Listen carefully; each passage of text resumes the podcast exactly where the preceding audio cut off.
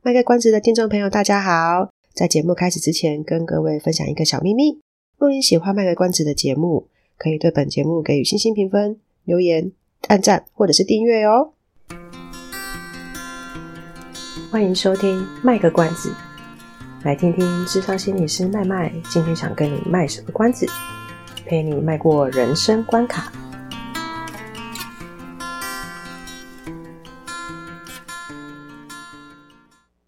各位听众朋友，大家好，我是麦麦，欢迎收听麦个关子。如果有追踪麦麦的脸书的那个粉丝专业的话呢，就会知道麦麦在前一阵子有分享了一个广告裁判的影片。那我觉得泰国的那个广告很多的是拍得蛮有趣的，可能是那个演算法的关系吧。我其实也是蛮久没有看到广告裁判他们分推荐出来的影片的，那难得终于可以看到他们的粉丝专业啦。这个影片真的是蛮有趣的，而且看完的时候啊，不止有趣，但慢慢想到很多就是跟心理学相关的东西。那其实麦麦第一个想到的是曾经在看一本书的时候，他有提到这个催产素。等一下麦麦会讲，但也不会讲太多啦，因为这一集没打算讲太多东西，所以这一集要用那个影片讲什么呢？他其实影片最后让我很意外的地方是，他用这个拥抱来化解。这一场 疑似准备要进行霸凌的一个动作，当然是比较诙谐啦。现实生活中不太可能这么容易就一个拥抱就让霸凌的事件就不见了。不过，它还是有一点它的逻辑道理存在的啦。但如果大家还没有看过的话，可以先去看影片，然后再来听这一集。这样，那个准备要去霸凌人的那个，因为它里面都没有名字啊，就准备要去霸凌人的那个行为人呢，他就问那个他嘲笑的对象，就说。啊，为什么你 EQ 这么好，我怎么羞辱你都没有用？他就说啊，因为我小时候有被妈妈好好的洗澡对待这样。然后那个本来想要霸凌别人的那个行为人，他就想起来他小时候是怎么样，妈妈是怎么样帮他洗澡的。当然可能是因为广告的关系，所以拍的有点夸张。但我相信现实生活中应该也是有这种情况。不过哈，也也不是说随便帮小孩子洗澡，好像他长大就变成霸凌别人的人。我觉得他当他只是用这个方式去。呃，比较简略的带出那个因果关系，可是他确实是有一部分的几率是有可能会照照着这个模式的啦。哈，从他那个想要霸凌别人那个行为人，他回想起小时候洗澡的时候怎么样跟妈妈互动的状况，就可以看得出来哦。这个真的很重要，在蛮多的啊，最最古典就是那个嘛，精神分析嘛，吼，然后呃，家庭治疗也会啊，也会这样讲。你在家庭里面受到的是一个什么样的对待，跟什么样的一个在怎么样的一个氛围里面长大呢？就很有可能会去影响到未来在人际里面，呃，我们会怎么去跟别人互动。所以幼童时期，我们跟重要他人的互动，重要他人古时候都会讲妈妈啦，可是现在我们当然时代已经不一样，我们会知道重要他人不可能只有妈妈，爸爸也是重要他人，甚至他如果是呃隔代教养，可能是祖父母、外公外婆。或者是他是一个在大家庭里面，大家都很爱他，很疼他，那他重要他人可能就有很多人。小时候呢，跟重要他人的互动呢，他会是未来人际互动的那个模式的重要基础。家庭就是一个小型的社会嘛，那长大再到学校，变成接触到了一个比较大的社会。所以在儿童时期、幼儿时期呢，如果是没有被疼爱过的人，就表示说他其实没有学习到。疼爱别人的那个能力，长大之后，他跟别人互动的时候呢，就很容易会落入他小时候看到的模式，因为他没有别的经验啊。他如果从小只学到一加一等于二，他一直只有学到这个东西，他可能就比较难去推论到二加二会等于四这件事情。所以他只会用小时候呢学习到或看到或是被对待的那个方式去对待别人。他很自然而然就没有办法用比较友善的方式去对待别人。那这也就是为什么呃很多犯罪学的研究，或者是有关于呃青少年的这个辅导或智商的相关的研究，都会讲到说，有一些飞行少年啊，就是用这名字好像也没有比较好听。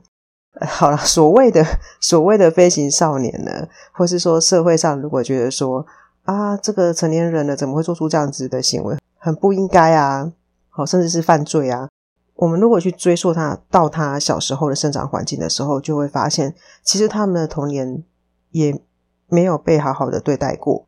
那个叫什么？这现在最近这几年在智商界流行的创伤知情，就是在讲这个。他们有一个那个叫做呃叫做童年逆境经验，简称 ACE，就会发现他们的童童年其实是有所谓的这个童年逆境经验的，因为他们没有被好好对待过，所以他们就像刚刚讲，他就很容易用同样的模式去对待自己的下一代或是自己身边周遭的人。那这个其实有很多的学派都可以拿来解释啦，呃，像是。家族治疗里面会讲到代代间传递，那个代间传递不是遗传哈，不是那种生物学上的遗传，代间传递就是最典型的例子，例如家暴，一对夫妻他可能生了假设一男一女，那这个夫妻他会有老公家暴老婆的行为，那这个他生了一对儿女嘛，这个男生呢就很可能他他生了这个儿子，可能长大之后。他呃也会家暴妹妹，或家暴妈妈，或是家暴他的另一半，家暴他的小孩，又或者是他的这个女儿呢，他会很容易去寻找一个也会家暴他的人当另一半。那他不是故意的，他当然不是傻的，他怎么可能 不知道说被家暴是不好的？可是就是因为他在这样的环境长大，他可能对他来讲，他会觉得说这个关系是他呃这种模式是他比较熟悉的，或者是在他的环境里面，爸爸在家暴妈妈的时候，可能就会说：“哎，我是因为。”为了你好才这么做，所以他可能就会无形中被灌输这个概念说，说哦，这个打就是一种爱的表现，不用觉得太惊讶，因为成长环境的不同，我们可能会觉得很难理解。可是，在他们成长的环境里面，他们就是被这样的东西一直不断的洗脑，有时候他很难去跳脱出来，因为就是没有接触过其他的比较对他比较友善的经验嘛。那代间传递讲的就是这个东西，还有之前我们。在节目里面常常讲的就是一个一句话：大脑它不会，它不会的东西，因为他没有学过嘛，所以他一定不会嘛。这个也是另外一种解释的方式，因为他没有学习过，他当然就不不知道怎么去做出新的行为，或是做出新的反应。这些都有很多的学派，呃，不管是从呃大脑方面去讲，或者是说从这个智商的学派去讲，都有办法去解释这一些呃为什么有一些行为会一代传一代，然后。没有被疼爱的人，他很容易在长大之后也没有办法去疼爱别人，都是有办法去解释的。不过要留意一点的是，这个一定要好好的澄清一下哈，并不是说所有小时候有童年逆境的人，或是说遭遭到忽略啊、不当对待的人，他长大就一定会有什么呃。就一定会变成什么飞行少年啊，或是变成什么罪犯啊，这一些的，这个要澄清，它不是绝对的。也许从那一些我们说有所谓的飞行行为或者是罪犯犯罪的人呢，我们去追溯他的小时候的经验呢，有比较高的比例会这样子。可是并不是说他就可以百分之百也从他小时候的经历去推论他长大变什么样子哦，这个是这个逻辑是有点怪的。我知道前阵子有一个候选人讲了这句话，可是他他那个说法真的不不是很 OK 啦，真的不太妥当。如果在成长过程当中有机会去遇到比较好的环境，或是得到其他人的支持，好，或是说这个人他本身有一些特质，他有办法去很努力的突破他原他的原生家庭给他的限制，他其实是有机会可以去跳脱那个代间传递的魔咒。那个真的是魔咒，因为有时候要去跳脱一个不习惯的生活圈，真的是困难的。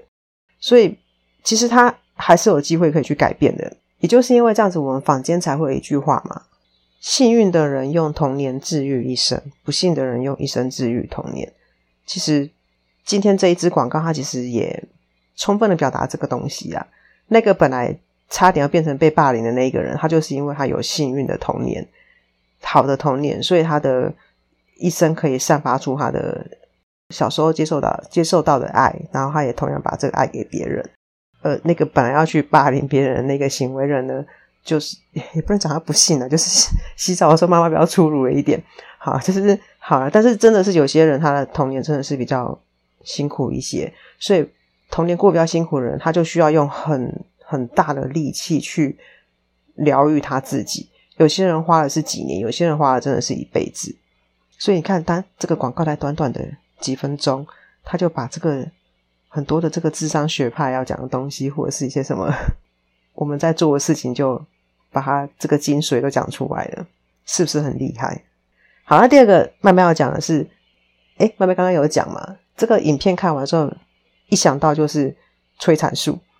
催产素它是一个，它是一种荷尔蒙。那为什么叫催产素呢？听起来就跟生产有关系，对不对？大多数的时候会讲到催产素，或许是真的会跟生产的时候比较相关。因为当呃生理女性她怀孕生下宝宝的时候呢，她在她在抱着这个孩子的时候啊，那那种拥抱那种亲密感是会产生催产素的。就是我假设我生了小孩，然后我抱我的孩子。我是会产生催产素的，那这催产催产素是会帮助我去心情是感觉比较好的，也能够帮助我去分泌我的乳汁，那可就就可以让宝宝有饭吃嘛。讲白话就是这样子。那、可是如果今天我没有怀孕，我就一辈子不太可能会产生催产素了吗？不，其实呢，简单的一件事情，只要拥抱就可以了。即使我今天没有怀孕，我就是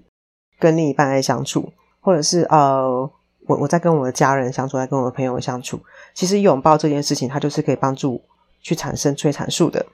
那有关于催产素的东西呢，我就不讲太多了，因为这个网络上可以查到很多资讯啊。麦麦就在这边提供两篇泛科学的文章，不知道大家有没有发现，我其实蛮喜欢提供泛科学的文章，因为它真的是一个很好的网网站哦，它会用蛮多科学的角度去解释事情，而且他有时候。就他不会用太生硬的方式去讲解一些关于科学的事情，而且他现在还有做比较，就是那个小朋友版的，然后他还会帮你写说，哦，那篇文章它的那个难度等级啊，是适合几年级的学生看的。所以如果家里有小小朋友的家长的话呢，你们也可以看一下。就不妨考虑一下泛科学，就除了亲子天下这样子的杂志或是这这一类网站之外呢，其实泛科学它也是蛮不错的，可以跟小孩子去讨论，然后促进他们学习跟了解一些呃其他知识的一个网站，又没拿他们钱就帮打什么广告真是的。好，那所以有关催产素的文章呢，麦麦找了两，从泛科学里面找了两篇，一样会把网址放在资讯栏，大家有兴趣的话就可以去看。不过呢，还是要温馨提醒一下。虽然呢，这一集的标题是抱一个世界更美好，然后呢，拥抱是可以产生催产素，让人家心情愉悦的。可是呢，不要忘了，今年呢，二零二三年的大概四五月的时候吧，可是连续产生了一堆迷途事件。所以呢，在想要做拥抱这件事情的时候呢，还是建议先从比较亲近的朋友或是家人开始。而且呢，就算是亲近的朋友、家人呢，也要先了解一下对方对拥抱这件事情的接受度哦。不是说今天我跟这朋友很熟，然后我就要心情不好，我觉得他心情不好，就想直接给他一个拥抱，让他就是感觉到心情好。等下一抱下去，马上就被人家说：“哦，你骚扰我，就是尴尬了。”这样子。其实像麦麦，我就是一个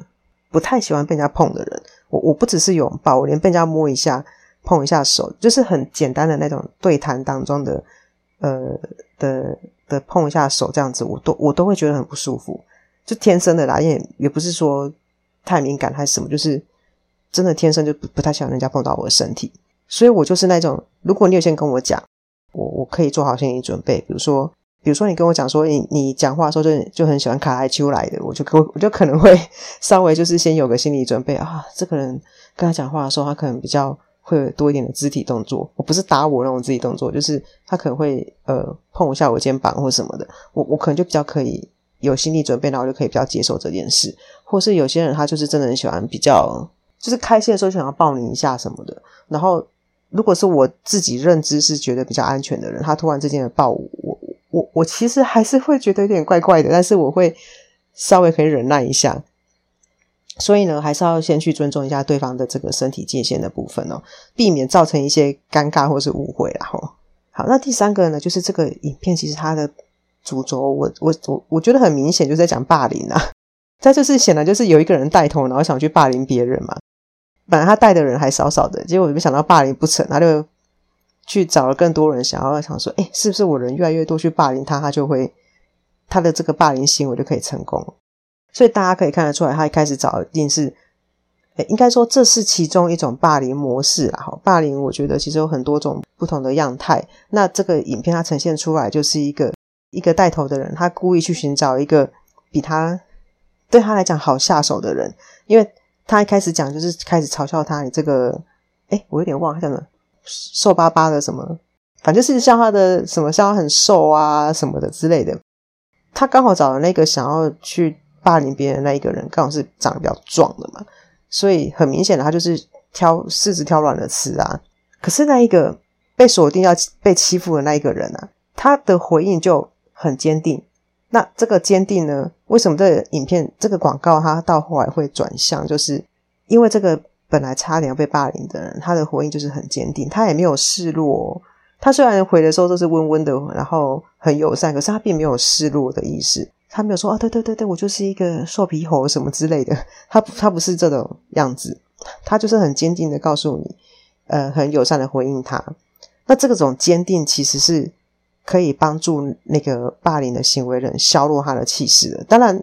有一个过程，一定是那个人会觉得很不服气，他也会有点被激怒的感觉嘛，就觉得说：“哦，我怎么会想要欺负你，然后没有办法得逞？”他就会更生气，然后就想要去找更多人来。那个过程是有可能会这样跑的，但他还是很温和的回应他。那那这个是一个。就是像我们智商有时候会会讲的，要一种温和而坚定的态度去拒绝别人，这个真的是会削弱对方的气势的。然后大家就可以发现，影片到后来变成怎么样？旁边的人啊，有一些其实是凑热闹。他虽然被找去，然后在那边笑啊什么之类的，有一些人就是凑热闹嘛，他觉得啊可以看好戏，有那个呃胖虎要去欺负那个大雄，然后他就在旁边笑这样子。可是当他们发现那个被行为人，就是要被欺负的那一那一边的人呢，他的态度其实很坚定的时候，或者是只要开始有人替那个被欺负的人讲话的话，那一样的霸凌的行为人呢，他的那个气势也也会被消灭的，因为站在他这边的人就变少了。可是你在这影片中，我们也是可以看得到齁，当旁边的人开始替替这个替这个被行为人要讲话的时候，被行为不是替替这个。差点被欺负的那个人讲话的时候呢，这个想要霸凌别人这个胖虎啊，他也是有点生气，他就觉得说，为什么你们要去听他讲话？我们不是一起的吗？我不是 together 吗？但是他一样是个过程啊，就是当旁边人就想说，呃，不是啊，不是啊，你你这个行为不对啊，你你这个行为不妥，就你看你你这样凶人家，人家以德报怨，你这句话是有点太重了，以德报怨，因 为你你这样欺负人家，人家还这么温和的对待你，你怎么会欺负得下去？这这是一种消除霸凌行为的一种方法啦。不过影片在拍是很容易啊，现实生活要做真的是很难。现实生活要做的难的难处在哪里？难处就是为什么常常在不管是孩子或是成年人的世界里面发生了这个所谓的排挤或霸凌的这个现象的时候，不管是旁边凑热闹的人，或是旁边附和的人，你说他们真的觉得这件事情，他们真的不知道？霸凌别人是不对的吗？其实很多人都知道，除非是那种小学生，有有时候他们小小朋友在在玩的时候，真的不会去想到说那那句话，呃，是会伤到人的，或是呃那个方式其实是会羞辱到人的。可是到了大概小五、小六、国中，其实多多少少都会已经知道这个概念了。蛮多时候，为什么没有办法那么顺利的说有人站出来去？站在这个弱势的那一方，或是说被霸凌的那一方，是因为刚刚有讲嘛，这个霸凌的其中一个模式就是他会去挑软柿子吃，所以那个权力的高下很明显就看得出来嘛。我今天是霸凌别人的人，我挑了一个软柿子，就表示什么？就表示我现在是权力高的那一边啊。那为了求自保，或是担心说我会不会变成下一个被霸凌的对象？那当我成为下一个被霸凌对象的时候，我没有办法，他的权力的力量的力啊，哈，他的他的权力这么高，我如果变成下一个被霸凌的对象，我有没有办法去对抗这件事情？光是想到这个的时候啊，就足以让很多人在明明知道是非对错的情况之下，还是会选择先保护自己。当然，今天当一个局外人，我可以很。客观或理智，或是很不关我的事情，就讲说啊，不是啊，你们就是要大家一起站出来啊，然后这样子才会团结力量大啊。我们讲这都很容易啊，可是真的在那一个团体里面，要去在那种氛围里面，要那么有勇气去做好那个准备，要去跟他们对抗，然后今天可能只有我一个人站出来跟那个被霸凌者在一起，其他人就可能不会有接着第三个人、第四个人出站出来的话，光想到这个，其实就是一个很大的压力。不过这个影片它还是还是这样拍，我觉得我觉得还是多少可以帮忙解释一点，希望可以借由这个团结就是力量的这个想法吼，来